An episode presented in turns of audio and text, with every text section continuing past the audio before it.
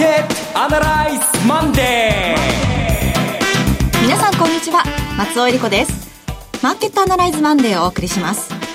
パーソナリティは金融ストラテジストの岡崎良介さん。えちょっとしたピョンチャンロスになりつかっている岡崎良介です。今日もよろしくお願いします。えそしてラジオ日経の鎌田伸一さん。鎌田です。よろしくお願いします。そして丸山ゆりさんです。はい丸山です。よろしくお願いします。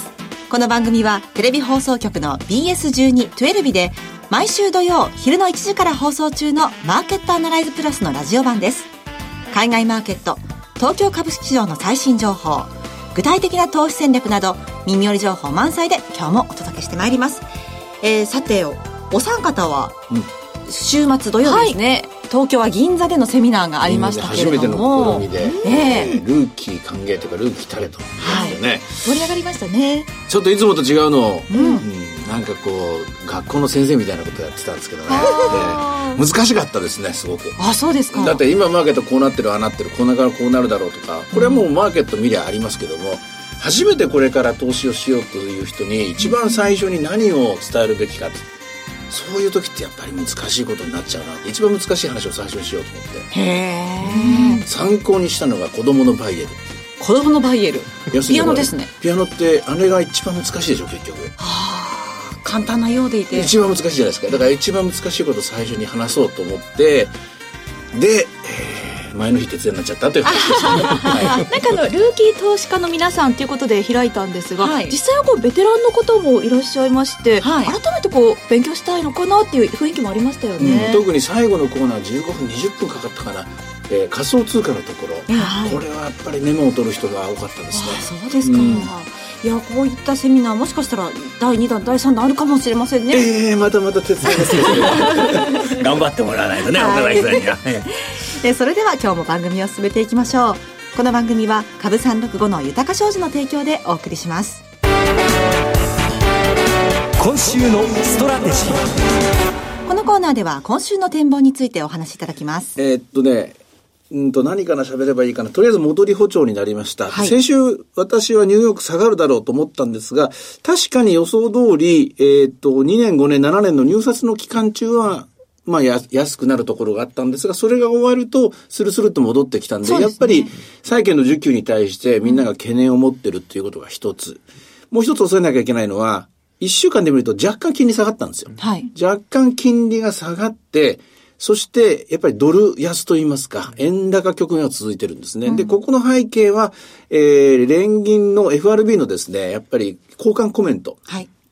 特にダドリーさんじゃないかと思うんですけどね、ニューヨーク連銀ダドリー総裁が、最終的にバランスシートの縮小は、えー市場の予想では2兆ドルぐらいまで、えー、4.、4.2か4.4だったっけな、そこから2兆ドルぐらいまで下がるだろうと思ったんですが、2.9ぐらいでと、あの、終わるんじゃないかっていう言い方して、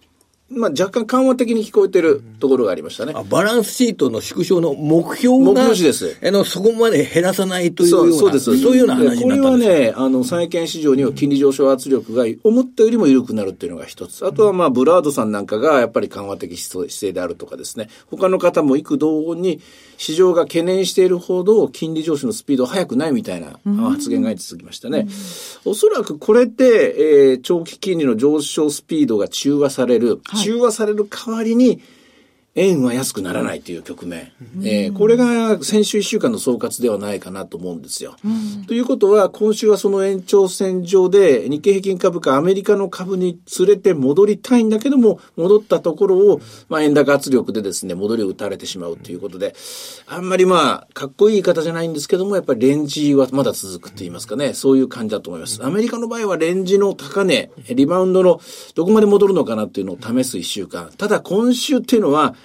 月末月初なんですよね。うん。あそうですね。もう3月に入りますね、ええあの、市場が一番気にしているパウエル新議長のし議会証言、ここが果たして新しいボールを投げてくるのかどうか、まあ、固唾を飲んで見守るところが一つと、それと思い出してもらいたい1ヶ月前のあのショックが生まれたあ雇用統計発表ですね、金曜日の。この2つがあります。さらに、次の日雇用曜日に。統計はあの3月のあの9日になりますね。来週ですかね。こ雇用統計は。これ、このデータ間違ってますか？あ、これは日本の雇用統計ですね。あ3月日本の雇用統計ですか。えすいません。間違えました。じゃあ今回は、あこれ日本の失業率なんか28日までしかないんで、ちょっとあの、5週間後あ、そうですか。じゃあ、3これのリスクはなくなったと。間違えてました。じゃあ、その前に、え PC のデフレーターがあって、そして日曜日にはイタリアの総選挙ということで、はい。えー私みたいな仕事をしている人間には、あー腕まくりしてさあ頑張んなきゃっていうところなんですけども、えー投資家の皆さんはですね、ど、どっちなのよ、岡崎さんと 言われてしまうところです。結論的には残念ながらはっきりしたことは言いにくい、ねレンジの一週間になるかなっていう感じですね。まあ、岡崎さんには、あできればこのマーケットアナライズ、マーケットアナライズマンデーだけじゃなくて、マーケットアナライズウェンディーズデーとかね、そういうのを作ってね、それでパウエル氏や議長のコメントなどを受けて、お話なんか本当にやいただきたいところですよね。それそれは本当に企画なんですか、そいや。あの、ここれから考えなきゃいけないな と思ってるじゃないですか。で、僕、あの、パウエル議長についての岡崎さんに聞きたいんですけど、はい最近聞いた話で、あの、パウエル議長の議会証言、あの、それで、おそらく、えーおかしなことはいいかないだろう。なんというか、あの、ー一つのポイントとしては、えー考え方として、あの、トランプ大統領に非常に従順であろうというようなことなので、その政策面に対して株安の政策が出てを促すようなことっていうのは出てこないんじゃないかというのが、ちょっと聞いた話の中だとやっぱり多いかなというふうに思んですけど。聞けば大体みんなそのこと言ってますよね。で、おまけにこの議会証言っていうのもテキストっつってこう、こういうこと喋りますよっていう下書き原稿配られますので、はいでそこで思い切ったことを言うのは、まあ、先々代のグリーンスパンさんぐらいなもんですからね、おそらく何もないと思います。ただ、議会証言っていうのは、あの、議員さんの質問に答えるわけですよ。はいはい。ここで、ええ。ーアドリブ力ですね、うん。そこで瞬発力が試されるっていうわけなんで、はい。その対応力がポイントだと思いますね。今の岡崎さんの話、すごくポイントだと思うんですけど、で、言われるのが、あの、すごい政治色が強い、トランプ大統領べったりの FRB 議長だから、あの、トランプ大統領に反対する議員からは、相当厳しい質問が来るんじゃないか。うんそうな見立てが。そうんあーやっぱりこれ基本的にあるわけなんですねあると。思いますね。で、いろんな矛盾をはらみながらの、あのーまあ、後悔が続いてますからね。いろんな矛盾っていうのは、えーっと、え金利を正常化させていきたい。で、バランスシートを縮小させていきたい。で、フェデラルファンドを上げていく。で、で、まあ、あの、インフレについては注意深く見守っていく。だけど、お金融市場の安定は損なわないとか、もう、なんかなんかもう自分でどんどんハードルを上げた状態で始まった、えこの新しい議長の、えー最初の証言ですからね。ですから、突っ込みどころは満載ですね。で、おそらく、民主党の議員の方は最終形はどこにあるのか、最後はどうなるのか、インフレはどこまで行くのかとかっていう、最後の最後はそれでどうなるのそれでどうなるのわかんない、わかんないんだけども、わかんないって答えるわけで、答えるわけにいかないので、そのあたりのところだと思いますね。そこでどんなことが出てきた場合に、マーケットは動くでしょうか？えっとね、一番大きく動くところは、その、え、金利がどうなるのかとか、インフレがどうなるのかっていうのは、過程に基づくので、はいですから、ここはあんまり動かないと思うんですよ。そうじゃなくて、金融規制法案のところですね。はい。ここのところが一番動くんじゃないかと思うんですけどね。あの、金融規制法案というのは、まあ、今、えーガチガチに縛られているドットフランク法ですね。こちらの方を緩めて、えーもっと証券会社とか銀行がリスクを取れるようにしましょうって言うんですけども、リスク取れるようになったらどうなるんだと。そこで、そこで起きるリスクはどうなんだとかっていうのをどれぐらい把握してるかしてないのかと。で、これでもっと自由にやらせてやればいいんだっていうのは、これある意味緩和なんですよ、これは。政策としての緩和だと。で、政策としての緩和をするっていうことは、えー、フェデラルファンドとか金融政策としての引き締めはもっとしなきゃいけないことになるんですよね。だから、あここのところで、またリーマンの前に戻す気なのか、あなたはっていう質問に多分なると思うんですね。でそうじゃないって言うんだけど、どうそうじゃないんだっていうとこが突っ込まれるところではないかなと私は勝手に想像してますが、まあ、どうでしょうね。企画倒れで終わる可能性もありますから、それは見てのお楽しみですね。ここへ来て、あの、少し、まあ、金利の上昇が収まったというような印象ですけども、今後ってどうでしょうか、ね、あ、これはまだまだ続くと思いますよ。これはあくまで今までのスピードが速かったから、何せ去年の年末2.4だったものが一気に50ベース上がりましたからね。はいで、昨日まあ下がったとはいえまた2.8台ですから、ですから、さあ、昨日というか金曜日ですけどね、さほど下がったというよりは、えー懸念されていたクォータリーリファレンダム、四半期に、あるですね、大きな、ね、入札をこなしたということですね。で、まあ、さっき言った FRB の交換発言で、ちょっとスピードを緩めたと。まあ、スピードを緩めると見事に、今までは債券売り株りっていうだったものが、債券買い戻し、株買い戻しっていうことで、先週動きましたけども、基本的な構図はインフレ率は上がっていること。それから、政策金利は上がっていく方針をも立てているっていうこと。立てているっていうことですね。そして最後に、えー、債券の発行額は増え続ける。債券の需給は悪化している。この三本柱は健在ですから、どの角度から言っても最終的には金利が上がる。ただ、どこまで上がるのかというのが、ここから先のポイントですね。重要な議論の論点だと思いますね。それからドル円相場なんですけれども、今週どうでしょうね？あのー、今日もまた、えー、朝、朝方7円台だったんですけども、はい、今また6円台に戻ってきてますよね。はい、6円台です。はい。これ東京税のやっぱり売り物がまだまだ、うん、えー、売り残しが残っていると見た方がいいと思います。はい、で売り残しっていうのは、今回の場合は2種類あって、一つは、えー、日本税のリパトリ。はい。とにかく日本の輸出企業はものすごく稼いだ1年です。2017年度3月末まで。で、ものすごく稼いだお金を、日本の場合はほとんど中小企業が多いので、アメリカの場合だったら、フォワードとか、スワップ、こう、デリバティブを使ってですね、それを、ドル円フィックス、あの、ドルのレートをユーロとかですね、そういうレートをフィックスさせることが多いんですけども、日本の場合は大体、そのまま、あの、裸でって言うんですけど、こういう時に、あの、為替のヘッジをしないで、えー、置いて、置いたままになってて、それで年度末、3月にかけて、ちょろちょろちょろちょろ売っていくっていうのが多いんですけれども、大概の人が今年と言いますか、去年の年末なんか、どれだけ予想してたでしょ ?15 円とか20円とか。やっぱりね、売り方甘かったと思うんですよ、1年間。で、最後、えー、まだ売れてないものがここに来て駆け込み的に、早く早く3月末までに日本に戻してくれ、そうでないと社長に怒られるからみたいなですね。それが駆け込みが続いている状態である。これが一つ目。はい、もう一つ、もう一つは、えー、これはマーケットアナライズでもお話しましたけども、外国債券投資、特に米国債券投資の損切り売りとかですね、うん、あるいはまあ、かろうじて利益残ったんだから早く延転してという金融機関の債券売り円への買い戻し。これがやっぱりまだ続いている可能性があるかなと思います。うん、えー、まあもう今週で2月が終わるので、はい、で、3月の決算絡みの売りというのは、あんまりいっぱいいっぱいで引っ張ると、決算の数字が固まりませんから、今週いっぱいで終わるとは思うんですが、逆に言うと今週いっぱいはまだ最後の年度末にかけての駆け込みドル売り円買い。これがあること、これは確保しておく必要があると思いますね。うん、そういう会社の中の事情っていうのもいろいろあるんですね。どんな会社もそれありますよ。で、そこには見通しが外れたとか、あの、作戦通り言ってる時は誰も慌てない。当たり前、はい、いつ言ってもそうです。我々の番組だって順調に順調に言ってればですね、あの、問題に問題ないですけども、時としてうまくいかない時があると、失敗することもある。で、仕事、なんビジネスはそうですけども、あの、録録画と違って取り直しが効かない、編集ができないわけですよね。はいで、そうなってしまうと、こう、後になって、で、というか時間、期限が、丸月ペケ時が近づいてくると慌ててパニック的な動きがある。これが、えー、土曜日の、あの、セミナーでも、ルーキー投資家に伝えたことなんですけど、はい、為替っていうのは、株と違って、うん。債券と違って交換だと、はい、交換なんで一番大事なことは締め切りなんですよ、うん、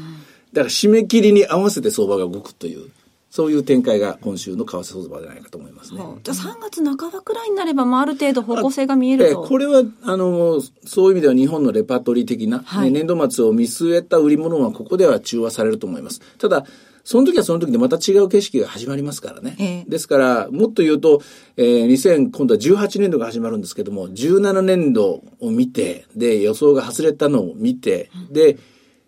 ドル円の見通しも下方修正してたりとか、あるいはもう今年は為替で最後、あの、降らされるの嫌だから早め早めに取っとこうとかですね、こういうのも出てきますから、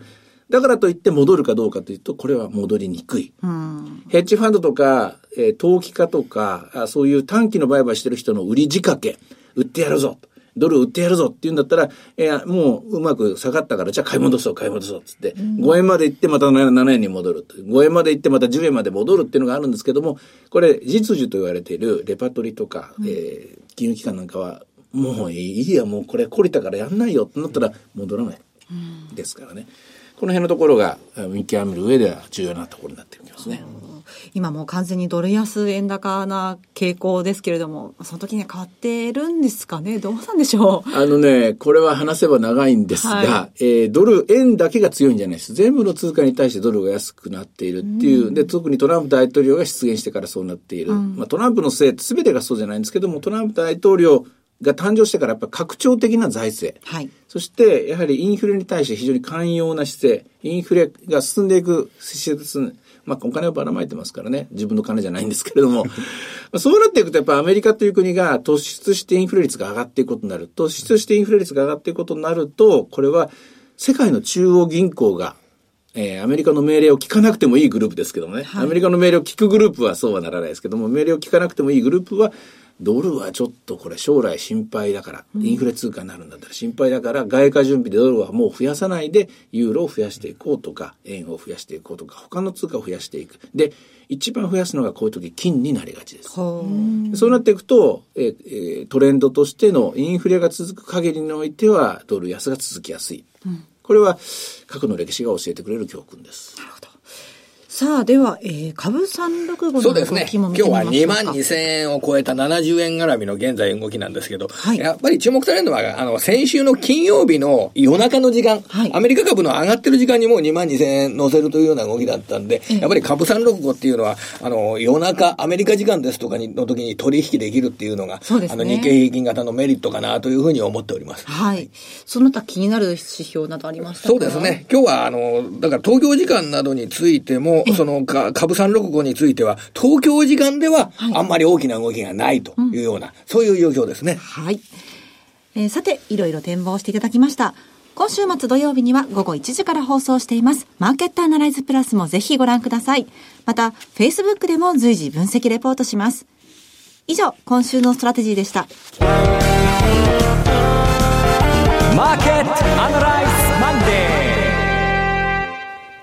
はここで株365の豊か商事からのセミナー情報をお伝えします。